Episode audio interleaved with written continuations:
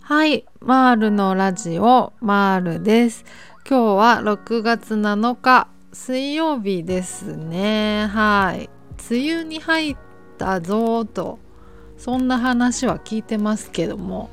まあ、今日も若干曇り気味でも一日雨は降らないらしいという話を聞いております。はい、どうでしょう。そんな感じなんですけど今日からですねちょっとね卓上マイク使ってるんですよ。多少音質が良くなるのではと思ってるんですけど、まあ、めちゃくちゃあの激安卓上マイクでおそらくなんか中国かどっかのメーカーなのかなっていう感じの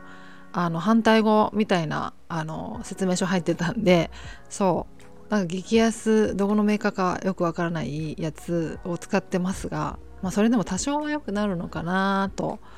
思ってます。まあ iPhone だけでもねなんか音質、まあ、割といいとは思うんですけどね。あんまその辺詳しくないんで分かんないですけど。いわゆるなんかポップノイズみたいなのが入っちゃうからポンポンっていうやつが。ちょっとそれそれだけでも対策できたらなーなんて思っていてですね。はい買ってみました。はいどうでしょうっていう感じです。はい今日はですねまあちょっと雑談雑の段をしようかなと思っております。はい。いやまあ最近ですねその心理心理的逆転というワードをですね知りましてそうまあ心理的に逆転する現象がなんかどうやらあるらしいんですよねメンタル界隈で。そでそれを、まあ、どういうものなんだろうなと思っていろいろなんか解説解説を読んでみたりしたんですけどいまいちなんか理解できなくて難しくてそう具体的になんか症状としてどういう感じなのが出てくるのかなみたいなで考えてたんですよね。なんかイメージ的には私のなんか想像しうる範囲ではなんかこう直したいつもりなんだけどなんかこう深層心理的に深層心理っていう言葉が正しいか分かんないんですけどなんかやっぱ治りたくないっていう気持ちがどこかにあるだからなんかそれがなんかこう治療になかなかあの前向きに向き合えないとかそういうふうななんかこう行動言動に出てしまうっていうそういうことってまあまあ普通になんかあるかなと思うんですよね。私もあった気はするしそう,、まあ、そういうなんかこう本当はこう思ってるんだけど表層的にはそれが出てこないっていう状態がなんか心理的逆転なのかなとか思って勝手に考えてたんですけどいや全然違うかもしれないし私が読んだなんかこう解説的には全然違いそうな感じはするんですけどそうなんかでもそういうことまあそれが心理的逆転かどうかは別としてなんかそういうこう裏腹な感じって結構あるありますよね。あると思うんですよ。私はすごいあって。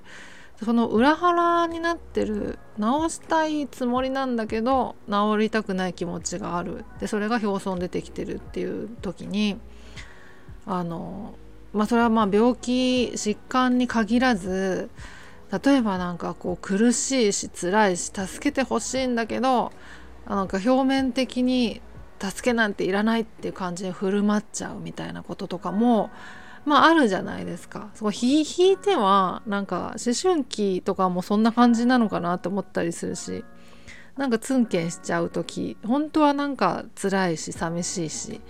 なんだけどこう逆にツンケンしちゃうみたいなことってまあまあ、まあ、今時の子はどうか分かんないですけど昔はそういうのは結構あった気がしてて私もそういうところもあったしなんかそういうのがテーマになってるドラマとかもあったりとかもしたような気もするし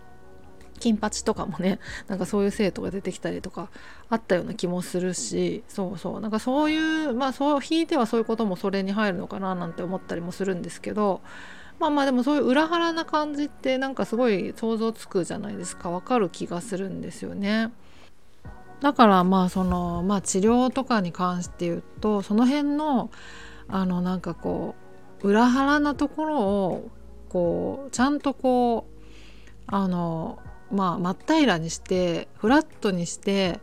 でちゃんと治療に向き合いたいと思えるようになる。治したいっていう気持ちが表層だけじゃなくて本当に心から思えるようになる。っていうのをまずまあそれを目指さないといけなかったりすると思うんですよね。そそんな気はするんですけどそれも含めて治療なのかなって思ったりしててそうそうそうだからまあそこへその辺を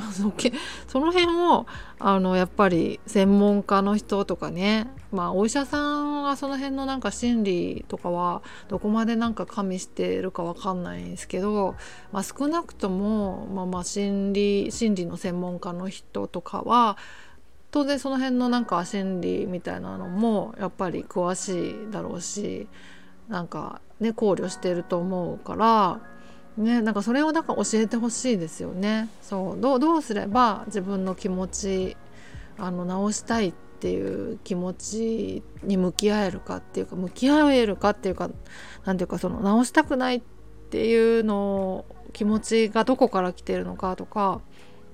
どうすれば直したいって思えるようになるのか心からとかその辺をどうすればいいのかっていうのをやっぱなんかこうその辺教えてほしいなとか思ったりしますよね。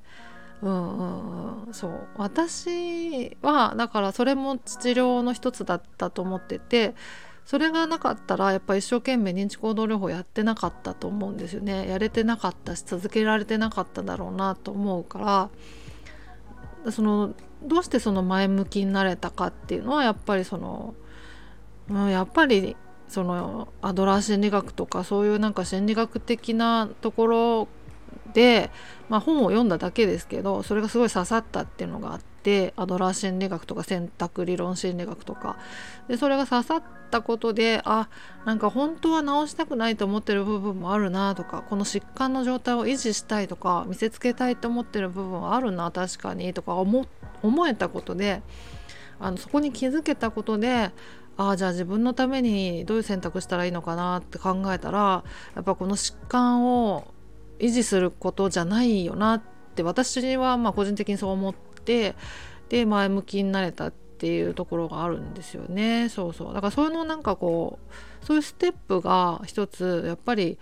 あのどこかの段階で必要になってくるんだろうなって思ってそれが私の場合はその本を読んだり心理学的なアプローチをすることだったけどそうじゃない人ももちろんいるだろうしでそれがだから何をすれば向き合えるようになるのかっていうのを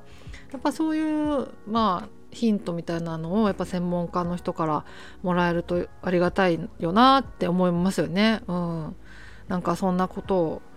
思ったなみたいなそんな話なんですけどそうまあそれがそのそれがなんか心理学心理的逆転なのかなとか思ったりしたんですけど多分全然違うんですけどね。うんそのなんかその疾患とうまく付き合うって言ったりたまにするじゃないですか。あの治そうっていうんじゃなくてうまく付き合っていくっていうような感じのことをたまに、まあ、よく見かけるんですけどそう私個人的にはですねそのうまく付き合うってどういうことなんだろうっていうのは結構あの常にあの疑問に思ってて疑問に思うっていうかこうどういうことなんだろうなって具体的にどういうことっていうのがいまいちこうピンとこなくてそうあの要はどういうどういうことなんだろうみたいな。そうそうそう。なんかあの疾患は治ってないんだけどでもちろん症状も出るんだけどそれを気にしないってことなのかなとかそれしあの症状は出るんだけどなんか対処もできるし気にもしないっていうことなのかなみたいな。いやだとしたらそれってなんかもう治ってないかと思ったりもするんですよね。そのなんか不安症としては。だって不安に思わないってことなのかなとかいやいや難しいですよね。だからそのうまく付き合うってどういうことなのかなとかって常々思ってたんですけどそのそれもだからなんかあの前向きになんか直そうと思えるようになる前の準備段階というか何て言うかなその裏腹な状態本当は治りたくないなって思ってる部分っていうのとなんかこうある程度ある意味こう整合性が取れるのかなみたいなあの直さなくていいかって思うことで。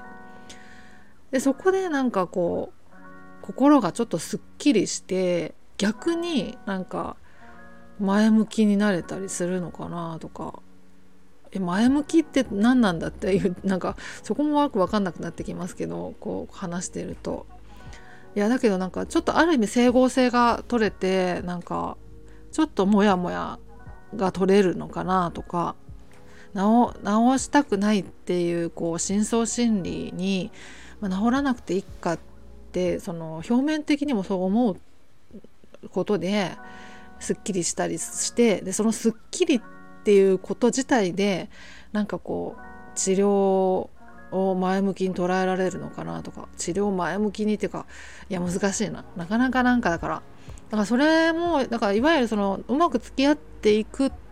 て思うっていうそれそれでいいかって思うこともまたなんか準備段階の一つなのかなみたいなね。そういうことなのかなみたいな。なんかそういうなんとなく点と点がつながった感じがつながりきってはないけどそんな気がもするなとか思ったりねしたわけですよ。なんかすごいすごいなんかざっくりした話で申し訳ないですけどもうあの雑の段ということではい。まあそんな感じのことを思ったなという話でした。はい。そんなところで今日は終わりにしようかなと思います。ではまた次回お会いしましょう。ではでは。